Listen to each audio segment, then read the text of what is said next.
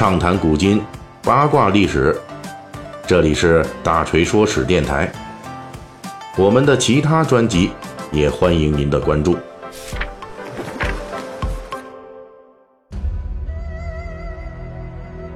明天是农历七月十五，也就是传统的中元节，我们俗称的叫鬼节。以前呢，大锤也曾经有过一期相关的节目啊，但是不是在咱们这个大锤说史这个栏目里面，是在我的另外一个栏目叫《水浒细节解密》中啊。我们说这个《水浒传》，就顺带呢把这个中元节讲了一下。我记得当时这是《水浒》的第，就是我们这个专辑的第六十一集啊。如果有兴趣的这个粉丝们呢，可以一步去收听。那么这个中元节呀将至的这个缘故哈，因为明天就是了，所以本期呢我们就也讲一下这个中元节在历史上的变迁。中元节在我国啊最初出现呢是大约有一千五百年前的这个南北朝时期。不过最初的中元节啊受到当时佛教在中土传播的影响比较大。因此，最初时代的中元节啊，是以佛教的盂兰盆会这个模式来进行的。盂兰盆这个名字啊，来源于梵语啊，意思就是解道悬，也就是说呢，把人死后的这魂魄呀，从困厄中解救出来的意思。在佛教的盂兰盆这个相关的故事内容中呢，最出名的就是木莲故事，说的是这佛陀的弟子木莲。其母亲死后被打入了恶鬼界，是饱受折磨。木莲为了救母，按照佛陀的指点，在七月十五这一天就设置盂兰盆供奉，以各色的果品供奉啊，十方僧众啊，以求得其母亲能够摆脱恶魔界。由此，从南北朝时期开始，盂兰盆会的主题就是施舍僧众，报父母恩。不过，这只是七月十五中元节的历史来源之一了。从先秦时代开始，楚人就有在七月祭祀鬼神的风俗，而在更广的范围内，古人对七八月的这个祭祖活动呢，也是很早就出现了。可以这么说，佛教啊，在南北朝与中土的传播中，借用了古人素来的这个祭先祖的传统啊，集中于七月十五这一天。当然了，这也不是中元节的全部来源，中元节还有一个来源，那就是中土道教的传播。比如说，中元节的这个名字就来源于道教的三观之说。道教呢是以这个，呃，天官啊、地官和水官作为三官啊。其中正月十五之日呢是这个天官赐福，七月十五呢是地官赦罪啊，十月十五那就是水官解厄了。这三官工作呢，这三个日子啊合称为三元。那正月十五就是上元了。七月十五就是中元，十月十五就为下元。咱们刚刚播完那《长安十二时辰》里边啊，就说这个上元节啊，上元祥瑞，这个其实说的就是正月十五。那在这个道教的民间传播中，七月十五这一天啊，这地官出巡人间，分辨善恶。所以到了唐宋时期，古代的中元节就呈现出了很有趣的三家共同行动的局面。成书于南宋的《武林旧事》一书啊，就记载说，七月十五这一天，民间的民间啊，还有这佛家和道家，这就是三家，哎，都有各自的活动安排。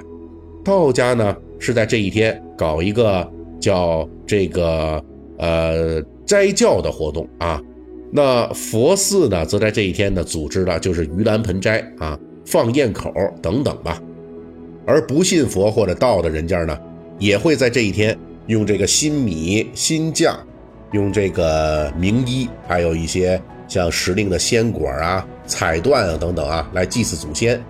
通常呢，这一天为了显示祭祀祖先的严肃，大家都要吃素，所以这一天呢，屠户修饰啊。那么这三种力量的合力呢，最终就让中元节啊，成为了中古时代最热闹的一个节日。您没看错哈，就是中元。中元节啊，从唐宋时代开始，这一天啊的主题那就一个，就是热闹。哎，怎么热闹怎么来。虽然说是这一天是以祭祀先祖为主基调，但是呢，中元节依旧是以祭祀死者之名来为生者之乐啊。在这个广大参与者的汇集之下呀，这就成为了一个盛大的节日。唐代开始，官府准许在中元节放假三天，这固定了中元节的节庆。而到了宋代，更是取消了中元夜间的这个宵禁，也就是说呢，晚上大家可以彻夜狂欢啊。于是中元节这个纪念亡者的生者狂欢节啊，越发的热闹起来。这一天的热闹很多。除了祭祀祖先、搞道家、佛家活动之外，还有很多活动，比如说赏月，因为在农历十五七月十五的月亮也是很圆的，所以从唐代就有中元节赏月的传统。那这个中唐诗人李颖就有诗来描写中元赏月的热烈啊，他是这么说的：“江南水寺中元夜，金粟栏边见月娥。”红烛影回仙太近，翠环光动看人多。这种中元节赏月的习俗啊，延续到了宋代。那著名的文臣范仲淹就留下过中元节赏月的诗篇。而且在宋代呢，中元赏月已经不再是文人士大夫的专利了。成书于南宋的《孟良录》就记载，当时的这个市民中啊，这个中元赏月之风是非常兴盛的。号称这天晚上游人络绎不绝，直到天明还有人在玩乐。那古代中元节的另一大活动呢，就是赏灯。在北宋之前是赏陆地之灯啊，一切比照正月十五上元节的活动而来。不过到了南宋呢，又增加了放河灯的项目。起初呢是皇帝派人去放，规模很大，那江灯万盏啊。后来呢逐渐就扩展到了民间。此外呢还有看戏啊，主要是这个。呃，木莲救母戏啊，游船等等，而且到了宋代呢，中元节的节日食品和节日商品都非常多，商业呢也进入到了鼎盛。古代在中元节的热烈的节庆活动一直是延续到明清时期，成书于清代的这个《燕京岁时记》呀，还有这个《帝京岁时记胜》就记载说，中元节放河灯，无论是南北都非常热闹，即便是小孩子也是人手拿一盏荷叶灯。结伴游走，啊，甚至还有这个用莲蓬、瓜皮为灯啊，然后组织斗灯会的。同时呢，这盂兰盆会呢也更加热闹，各种民间文艺表演，比如说像秧歌啊、舞狮子等等啊，那热闹非凡。啊，中元夜的游船生意也非常火爆。那在中古时代这相当长的时间里边啊，这中元节夜里边站在街上，那是丝毫你感受不到那种所谓的鬼节的那种恐怖的。只有这人间的繁盛和热闹，中元节的这种热烈节俗啊，一直是进入到清末民国时代才开始了衰落过程。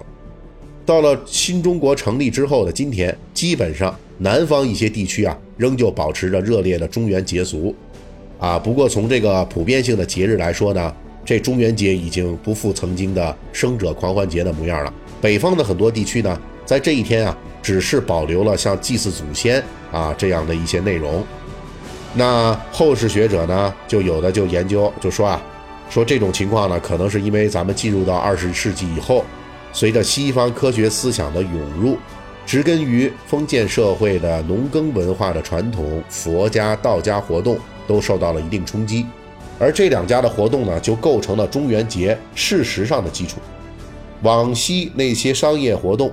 赏月活动以及游船赏灯活动啊，本质上还是依托于这些佛家、道家的宗教活动展开的。而当这些宗教活动受到很大冲击，像这个斋教、像这个呃盂兰盆会、放焰口等等的这些活动锐减了，那原本与之伴生的那些民间的娱乐活动也就不可避免地走向了衰退。咱们大锤说史的粉丝们都知道。以前呢，锤哥是做过不少关于民俗节日的这种节目的。关于民俗节日的它的兴旺与衰退啊，我们呢很难对这些变化做出到底是好还是坏的这种判断啊。是非曲直怎么评说呢？是不是啊？反正是识海浮沉啊。那么世事啊都是有兴旺有衰亡，这可能就是咱们民俗节日传承的一种基本形式。本期大锤就跟您聊到这儿，喜欢听，您可以给我打个赏。